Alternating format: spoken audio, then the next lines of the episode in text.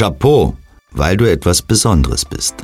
Auf dich kann ich mich halt einfach verlassen. Lässt mich meinen Job einfach doppelt so gut machen. Bist dir trotzdem für keine Aufgabe zu schal? Ohne dich hätte ich es wirklich nicht geschafft. Deine Kinder, den Job, du, uns funktioniert trotzdem. Deine Art ist halt einfach ansteckend, das ist Wahnsinn. Hi, hier ist die Lara vom Payback. Schön, dass ihr da seid und eingeschaltet habt. Los geht's. Ich freue mich schon sehr auf die Role Model Stories von meinen Kollegen und Kolleginnen. Jeder kennt sie. Kollegen, Freunde, Idole, die uns auf ihre Art besonders inspirieren. Leistung, Ausstrahlung und Soft Skills. Es gibt viele Gründe, Chapeau zu sagen und vor anderen den Hut zu ziehen. Ein verdienter Applaus für alle, die uns beruflich und menschlich etwas aufzeigen und täglich begeistern. Chapeau. Chapeau. Hallo lieber Sascha, schön, dass du heute dabei bist für die nächste Folge von unserem neuen Podcast Chapeau. Ich würde sagen, wir fangen auch schon mal gleich an. Und zwar erstmal darfst du dich vorstellen, deinen Namen, deine Abteilung, wie lange du schon bei uns bist bei Payback und was deine Position ist und vielleicht, was du uns sonst noch so erzählen willst. Okay, vielen Dank, Lara. Danke für die Einladung. Ähm, ich bin der Sascha aus dem Team mit dem offiziellen Namen Global Digital Engineering and Pay. Das klingt vielleicht ein bisschen sperrig. Äh, wir haben einfach immer Mobile Team gesagt. Seit ungefähr sechs Jahren bei Payback und ich entwickle mit dem Team zusammen die Apps. Okay. Wie sehr vermisst du die Mobile-Brücke und die äh, Post-its? Oh ja, die Post-its an den Fenstern. Vermisse ich schon. Ja. Ich fand das am Anfang, haben alle gesagt, oh, das ist so ein großes Büro, da können wir noch nicht arbeiten ja, das war manchmal ein bisschen herausfordernd, aber es war cool, weil wir alle zusammensaßen. Das ganze Team auf der Brücke. Man hat immer ein Gefühl gehabt, wir sind alle zusammen ein Team. Ja. Das vermisse ich schon. Ja, das geht, glaube ich, wirklich allen so. Aber gut, dann tauchen wir doch mal ein in die Vorbildwelt sozusagen. Was ist denn deine Definition von einem Vorbild? Ähm, ein Vorbild ist für mich eine Person, die eine Charaktereigenschaft hat, die ich total cool finde und von der ich lerne. Mhm, sehr schön. Findest du, da kann man einen Unterschied zwischen Männern und Frauen machen? Das ist eine provokante Frage, aber auf keinen Fall. Die Vorbildfunktion, denke ich, kann man nicht am Geschlecht festmachen. Auch diverse Personen, divers ist ja heutzutage, sagt man auch, auch von denen kann man was lernen. Auch die sind ein Vorbild. Also da gibt es überhaupt keinen Unterschied zwischen Mann und Frau. Ja, ist echt interessant, weil ich habe jetzt ja schon ein paar Aufnahmen gehabt und es ist jedes Mal das Gleiche, dass wir Gott sei Dank dort uns alle einig sind. Wer hat dich denn persönlich geprägt, beeindruckt oder inspiriert und ist dadurch für dich ein Vorbild geworden? Viele Leute, das ist spannend und das ist genau nicht genau eine Person. Ich fange mal an als alter Star Trek-Fan muss ich zugeben, die Filmfigur Captain Picard, die hat mich wirklich beeindruckt. Der ist ein wohl überlegter Stratege, der analytisch vorgeht, aber auch einfach mal Sachen wagt und macht und dabei noch immer einen coolen Spruch hat, wie Engage oder so. In meinem Ehrenamt bei der Malteser Hilfsdienst, da war, hatte ich eine Chefin und die hat es immer geschafft, Leute zu motivieren, egal wie die Leute drauf waren. Das war für mich auch ein Vorbild. In der Feuerwehr gibt es ein paar Gruppenführer, die auch in brenzligen Situationen einfach gute Entscheidungen treffen. Und in der Arbeit, auch in der Arbeit gibt es so viele Leute mit ihren unterschiedlichen Persönlichkeiten und den unterschiedlichen Skills und unterschiedlichen Stärken und Schwächen. Und echt jeder hat was Besonderes und jede Charaktereigenschaft von den verschiedenen Leuten ist für mich ein Vorbild. Der eine hat, ist ein super Experte in Technologien und Coding, der andere hat jedes Mal neue Out-of-the-Box-Ideen, der andere hat ein super strukturiertes Vorgehen und wieder der andere redet einfach weniger, aber macht. Er macht einfach die Sachen.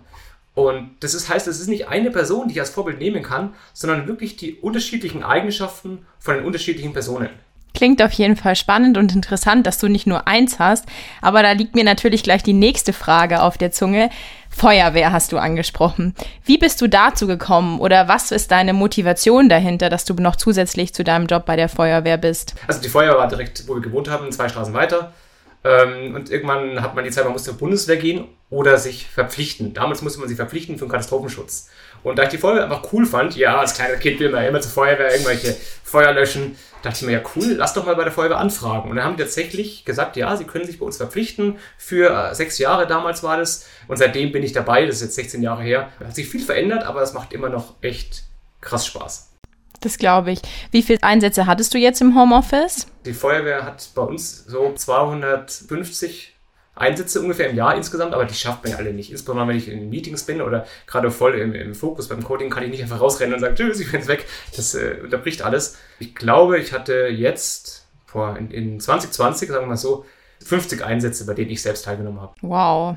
Sehr cool. Hast du denn ein Vorbild bei der Feuerwehr zum Beispiel? Es gibt ein paar Gruppenführer, ein paar Gruppenführer speziell, die von ihrer Entscheidungsfreude und Schnelligkeit in der Feuerwehrsituation, wo sie braucht, einfach super sind, die viel Erfahrung mit sich bringen und das auf jeden Fall das sind auf jeden Fall Vorbilder für mich, ja. Ja, dann würde ich sagen, aber von Feuerwehr back to business. Hast du denn ein Vorbild in der Firma bei uns? Viele.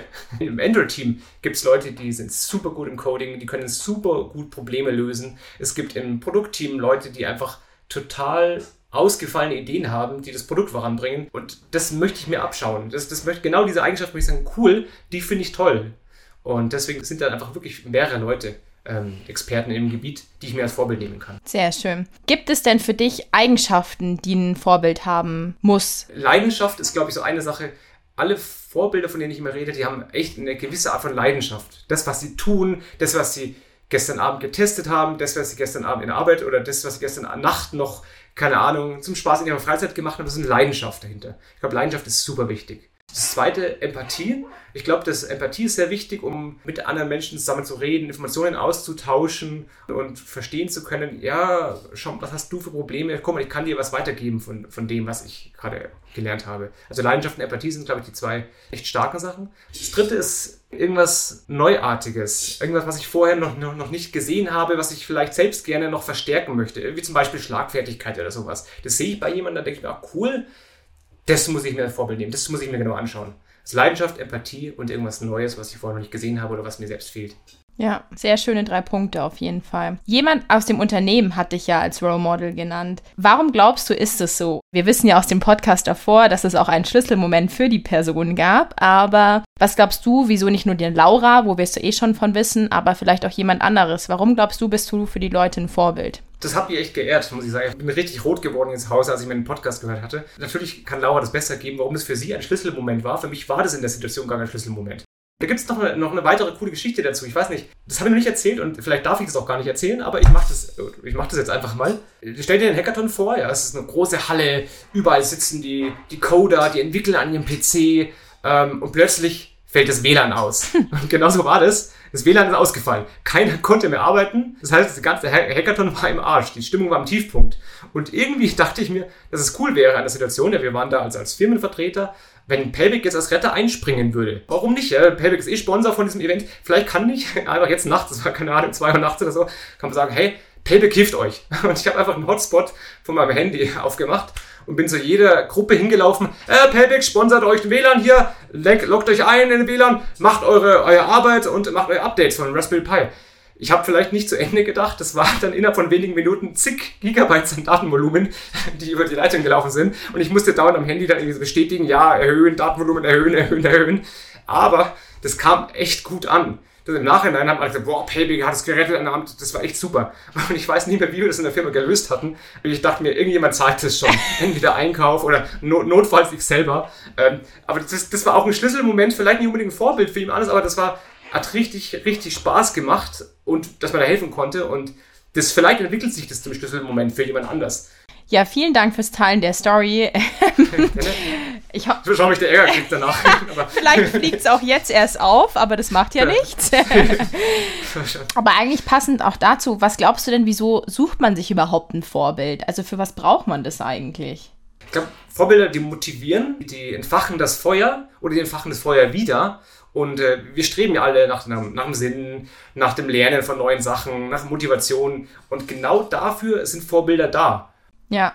Dürfen sie denn auch Schwächen haben aus deiner Sicht? Ja, auf jeden Fall. Ja, das, das macht das Ganze menschlich und ich glaube, dadurch kann man erst eine Verbindung aufbauen. Total, ja. Jetzt hast du ja eigentlich kein Einzelvorbild genannt, sondern ein paar mehrere. Aber hast du denn regelmäßig Kontakt dann zumindest zu den Leuten in der Firma und Hast du das Gefühl, wenn du jetzt über sie so sprichst, dass sie auch wissen, dass sie für dich in der Art ein Vorbild sind? Ja, zum Kontakt erstmal. Im Team sind Vorbilder, vielleicht in der Feuerwehr sind Vorbilder. Ich glaube, mit denen treffe ich mich regelmäßig und da freue ich mich sehr, mit denen immer im Kontakt zu sein. Die zweite Frage, ob die wissen, dass die immer meine Vorbilder sind, das ist eine gute Frage. Vielleicht nicht. Ich sag manchmal, hey, ich fand das ganz cool und diese Aktion, das fand ich total, machst du total gut, dass ich die als generelles Vorbild sehe da bin ich mir nicht so sicher. Vielleicht sollte man das häufiger noch den Leuten sagen. Ja.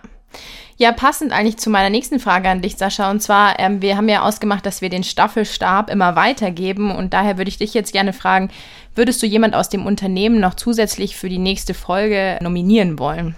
Das ist eine schwierige und spannende Frage, weil ich ja, wie gesagt, echt unterschiedlichste Leute gerne hören würde. Was ich total spannend würde, und jetzt weiß ich nicht, ob man das darf oder kann, ob das geht, ich würde den Staffelstab gerne an die Geschäftsführung geben, an den Dominik. Ja, selbstverständlich. Ist ja nur für mich die Herausforderung.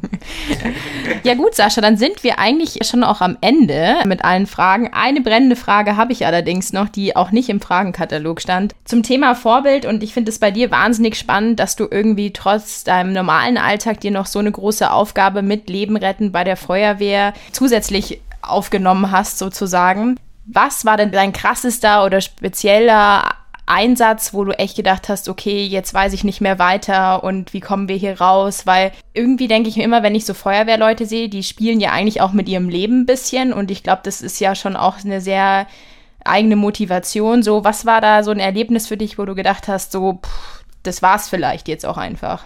Mhm.